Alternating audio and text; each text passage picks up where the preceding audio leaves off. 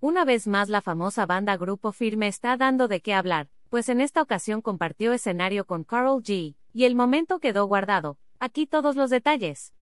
Luego de romper el récord por ser el evento con más público en el Zócalo de la Ciudad de México, Grupo Firme compartió escenario con la colombiana Carol G. En la presentación de Carol en Texas, la cantante sorprendió a su público con la famosa agrupación mexicana. La bichota, la mera mera, les trajo un regalo. Hay unos amigos que cantan su propia versión, así que quiero que se caiga la casa por el grupo firme, reveló la bichota durante su show en vivo.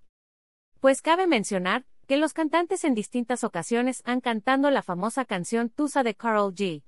En la presentación, Grupo Firme cantó el éxito Tusa, y posteriormente siguieron con la canción Ya Supérame, éxito de la banda mexicana, donde incluso Carol G confesó que es su favorita.